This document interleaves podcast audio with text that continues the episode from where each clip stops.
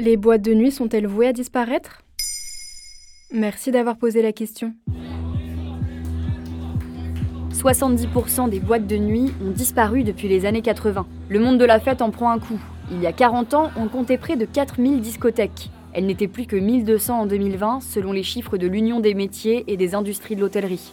Mais pourquoi ferment-elles? Eh bien, c'est peut-être la fin d'une époque. Déjà en 2015, le mythique Macumba, la plus grande boîte de nuit de France près de la frontière suisse, fermait ses portes. Si son nom vous dit quelque chose, c'est normal. Ce club a inspiré le plus grand succès de Jean-Pierre Madère.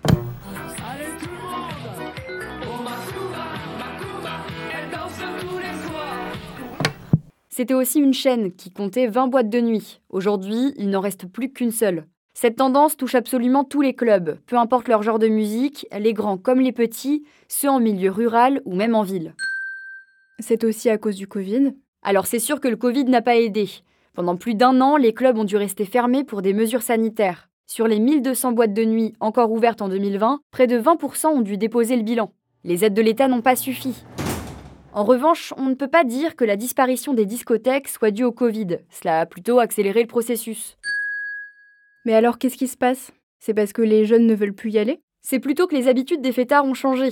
Et au risque de ne pas réussir à se renouveler, certaines discothèques deviennent ringardes. Patrick Malvaes, le président national du syndicat national des discothèques et lieux de loisirs, expliquait au site Music and Wanderlust. À mon époque, nous n'avions pas vraiment de culture musicale.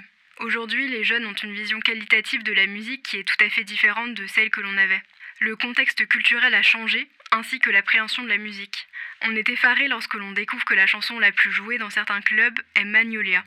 Ajoutons à cela le contexte économique. Aller en boîte, ça coûte cher. Il faut payer l'entrée, le vestiaire, et c'est sans parler de l'alcool qui est hors de prix. Dans un contexte d'inflation, certains privilégient les soirées à domicile, qui sont bien plus économiques. Globalement, ce déclin des clubs s'explique par un changement des mœurs. Ces lieux sont souvent associés à l'alcool, aux excès. Et même si c'est possible de passer une bonne soirée sans s'alcooliser, certains préfèrent simplement ne pas y aller. De la même façon, il y a 40 ans, les boîtes de nuit étaient de véritables temples de la drague. Aujourd'hui, il suffit d'allumer son téléphone et de lancer Tinder pour rencontrer du monde. Oui, et puis il y a plusieurs scandales, c'est un peu dangereux, non? En effet, la parole s'est ouverte au sujet des risques en boîte de nuit, des affaires de seringues, de drogue dans les verres. En bref, les personnes qui s'y rendent, et en particulier les femmes, ne se sentent pas toujours en sécurité. La journaliste Ambre Chalumeau expliquait à Quotidien que les jeunes préféraient des soirées plus intimistes.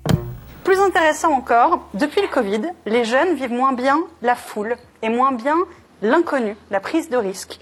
L'argument majeur qu'ils donnent, c'est la flemme, l'inquiétude, l'amour du cocooning, du self-care, du safe space, plein de nouveaux concepts qui encouragent en fait à plutôt rester dans les cercles qu'on connaît déjà, donc chez soi ou chez ses amis, plutôt que d'aller vers l'inconnu.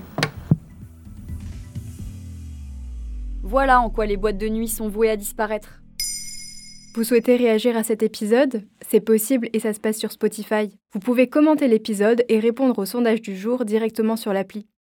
Maintenant, vous savez, un podcast Bababam Originals écrit et réalisé par Joanne Bourdin. Si cet épisode vous a plu, n'hésitez pas à laisser des commentaires ou des étoiles sur vos applis de podcast préférés.